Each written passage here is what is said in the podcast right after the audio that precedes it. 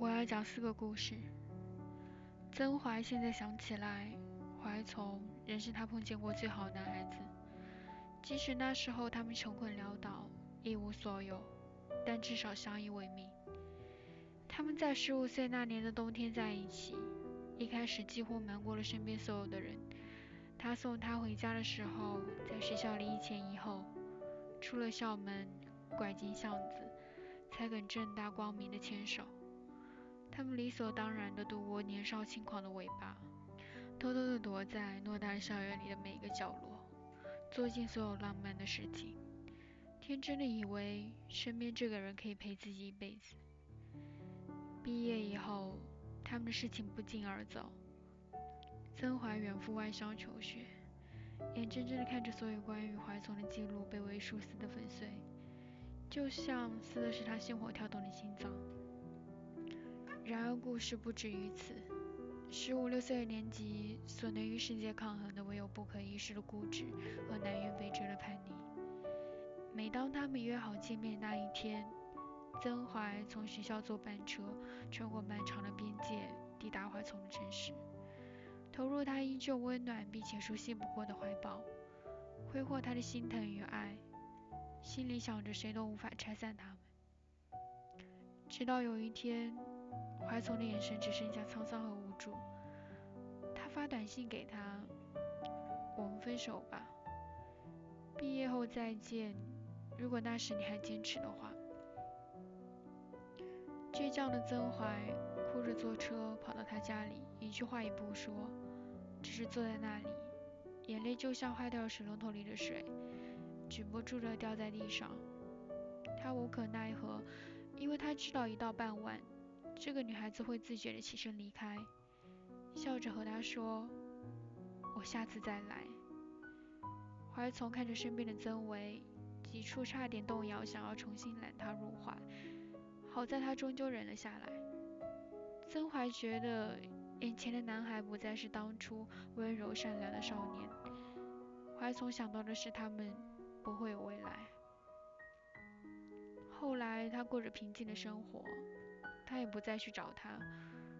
而如今，他们时有联系，可谁都没有提起那个毕业的幼稚决定。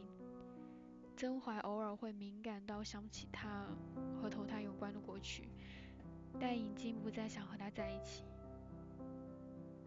妍妍身上有很多故事，其中囊括早恋、逃课、打架、私奔，比我的丰富且多产。但我要讲的不是这些。以前的妍妍算得上半个太妹，直到她考上和我一样的高中，成功转型为女学霸一枚。三年来，我一直惊讶于她的定力，能坐在教室的一角坐上一整天。刷着不同科目的不同练习，乐此不疲。天塌下来最后一秒，她仍在刷题。和他一样永远也刷不完的练习册的还有詹轩，他每天研究不同方法，一来而去，顺理成章的在一起。学霸的恋爱模式远非常人所能理解，亲热起来毫不避讳身外之物，包括他们的同班同学。一个再寻常不过的午休，妍妍和战轩照例在教室里读书自习，卿卿我我。吃完午饭的年级组长闲来没事巡查班级，路过我们班的时候，正赶上他们亲亲热热。从此以后，妍妍和战轩的故事留为整个年级的一段佳话。战轩把妍妍照顾得无微不至，从读书做题到饮食起居。身兼家教、保姆、叔侄，却幸福的不知所以。妍妍只负责享受他苦心经营的感情，负责偶尔发发脾气、闹闹分手，把战轩折磨得够呛。家长和老师们当然不会善罢甘休，训斥、威胁、警告无所不用其极，最后甚至取消了他们自主招生资格。直到高三。他们都只能看着这对分分合合的苦命鸳鸯，向着同一个理想的城市拼命努力。班主任甚至发下“你们要是考上同一所大学，我就请全班吃饭”的狠话。结局却在所有人的意料之外，妍妍如约考上爱福大，谁都以为他们终于熬过所有的苦难。战轩却迫于父母之命辗转北上，从此两地遥遥相望。过了不久，妍妍平静地提出了分手，并且在阿福达找到了陪伴自己至今的人。我问他：“你怎么能这么快转移自己的感情？”妍妍只是说：“我需要的是陪伴，所以只要出现的时间正确，是谁无关紧要。只有詹轩仍在陌生的城市里，深陷命运和爱情的沼泽无法自拔。”邹西是和我最像的人，我们哪儿哪儿都像，除了爱情观。直到现在，周西的感情史依然是清水出芙蓉一样苍白见底。我们永远想不通，明明不是寡情之人，也不缺乏追求者，邹西却一直形单影只、孑然一身的原因。有一次收到怦然心动的感觉，在我们逼问之下。他终于道出了自己的故事，而在那之前，我从来不觉得我根本没有真正了解他。他说，很早以前他拥有过一个男孩子，姚然，他们从来都没有在一起，只是侵占了彼此几年的光辉岁月。他也是细致入微的少年，提前计划邹西的生日，录下祝福，把所有人请到屋顶，给他意想不到的惊喜。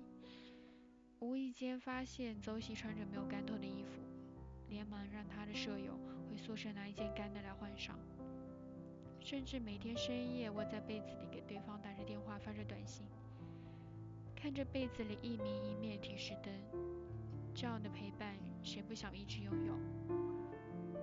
那你们为什么不在一起？可能那时候我太自信，只是想先维持那样的关系。想着等我贪玩够了，自然可以在一起。邹西后来去了和我一样的中学，陶然发挥失常留在原来的城市。高中三年的枯燥，把邹西变得清心寡欲，不问世事。他把追求者置之门外，却不忘保持恰到好处的朋友关系，不暧昧也不遥远。我们总说你这辈子就这样了。他也常自嘲，最终大概只能落到青灯古佛旁的结局。至于陶然，他已经找到另一个代替邹西的人，并且最终如愿以偿。高考完的那一天，我们躺在家里的大床上，突然就聊到了陶然。我无意间问起邹西，知道陶然隶属他人以后，他怎么想？让我始料未及的却是。从未在感情世界里跋涉过的邹西，居然深深的叹了口气。那种感觉就像是自己的收藏深深被别人抢去，心里突然空了一块出来，不知道该放什么好。我想，失恋大概就是这样。邹西去了高中一样有海的城市，至今一人生活至今，喜怒哀乐常有，但不再动情。见过离生的人都以为她是他们喜欢那种女生，白皙、直发、短裙，不谙世事。他们不知道的是，黎生是所有人里最懂得游戏规则的，这是褒义。在我看来，在曾卫之后，他的感情里从来没有常客，谈过的几段短短的恋爱，只不过是让自己有的消遣罢了。高中毕业以后。黎生终于如愿以偿的和曾卫在一起，于是有了接下来的所有故事。他们完成一段羡煞旁人的旅行，去心向往之的地方，和心仪已久的人。旅行结束以后，他们却在回程的火车上和平分手。曾为赴香港求学，李生最终北上。结束他们为期一个月的感情，大概不是一南一北的路途。而是残忍的现实。我之前说过，离生深谙世界的规则，却仍然逃不过曾卫的陷阱。几个月后，林深在大学里找了新男朋友。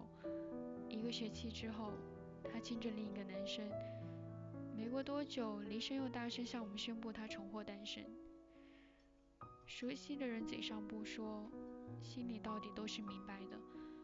黎深费了这么大劲换了几任男友，都逃不出和曾卫在一起的一个月。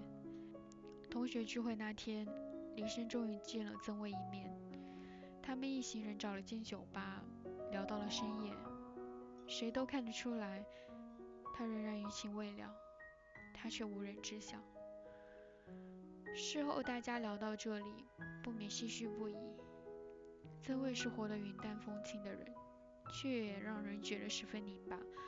他可以对周遭一切充耳不闻，毫不介怀，也极少向别人坦诚自己的心事。他存在于自己的世界里，人缘却好的没话说。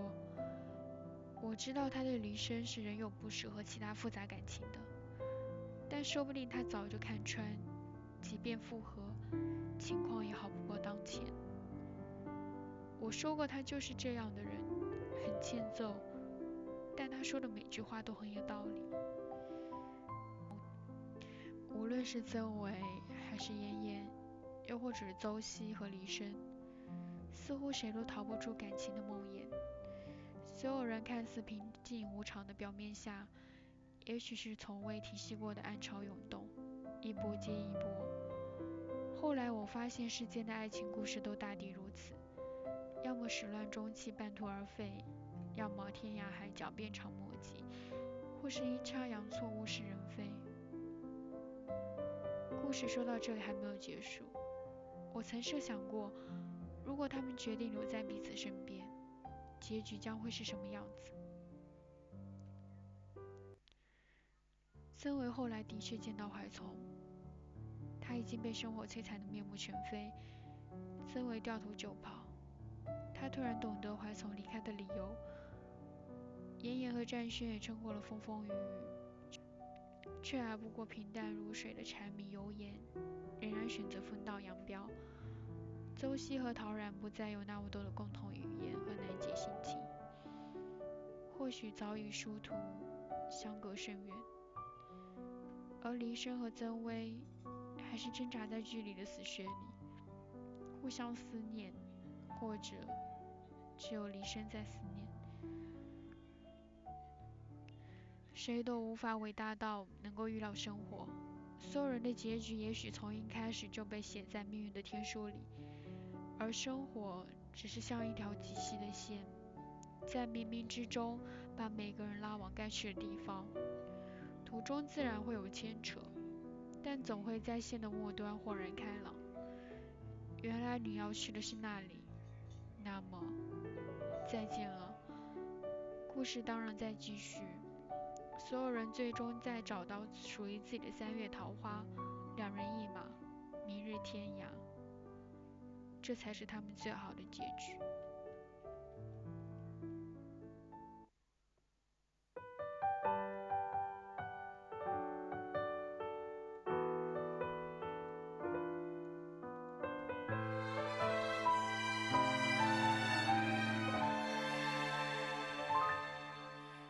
七月风吹过，阳光洒满了窗格，我们十指轻扣着，听同一首歌。那一场大雨滂沱，时间在这里定格。十七岁的我，总爱傻笑着抬头看你说，你说美好。些经过，你说时间抵不过你我，世界是一个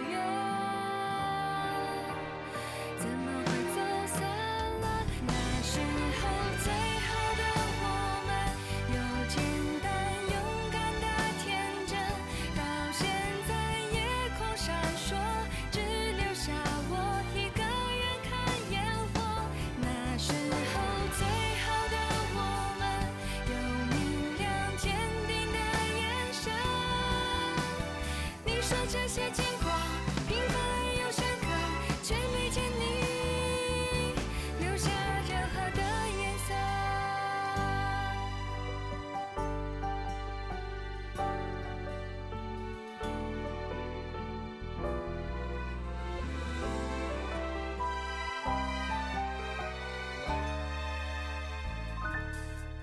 街角那家咖啡。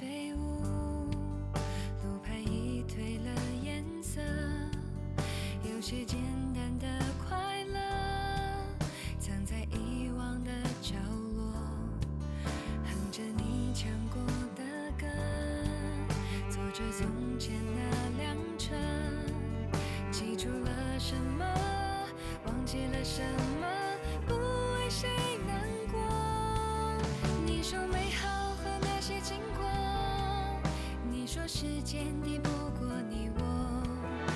界是一个圆。